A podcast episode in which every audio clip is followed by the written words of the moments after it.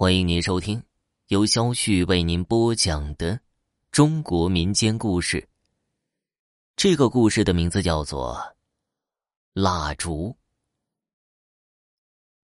他跟他是青梅竹马，同年同月生，就差同日了。一起念书，一起工作。双方的家长是老相识，两个孩子也是心心相印。他们的婚姻顺理成章。尽管婚后一直没有孩子，生活也有些平淡，但他很知足。本以为能携手看夕阳，没想到三十五岁生日前夕，他得了肺癌，诊断书是不会错的。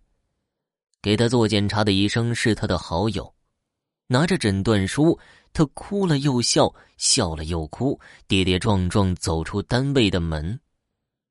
他在医院当护士，最喜欢安静的看书，对健康饮食和身体保健比谁都在意。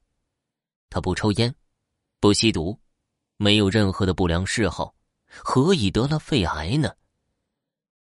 既然已经不可挽回，总该告诉他。他很忙。广告公司总是加班，就连晚饭都很少回家吃。很多时候半夜醒了，他还是不在。他来到他的办公室，是第一次来。他不在，桌子有些凌乱。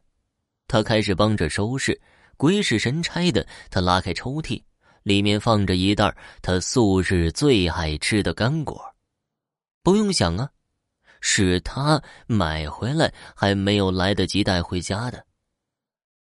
可是干果旁边不很合时宜的放着个药瓶，揉皱了的说明书让人触目惊心。他呆呆的看完，流下泪来。他是个护士，他知道说明书的字里行间传达了什么信息。那是毒药，无色无味。掺在干果里面，不会有人想到。他知道了他的病情，开始关怀备至，每天变着花样给他惊喜。他最爱吃的干果买回来一包又一包。他辞掉了工作，开始享受生活里最后的时光。他没有拒绝他的关心，也没有拒绝最爱吃的干果。他只是经常磨射着他的脸，用颤颤的声音说道。你实在太忙了，又瘦了。然后干笑两下，冷冷的。他没有察觉那笑容的诡异，依旧每天忙，每天照顾他，顺便每天打电话向新欢保证，不出一个月可以光明正大的在一起。一个月之后，他哭着为他点燃生日蜡烛，但他不在。他点燃了三十四根长蜡烛，最后又拿出一根短蜡烛，犹豫了好久，还是点上。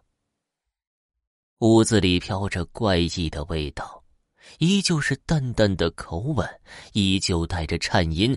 他喃喃的自语：“你还是瘦了，都不够做三十五根古烛的。”好了，家人们。本集播讲完毕，感谢您的收听。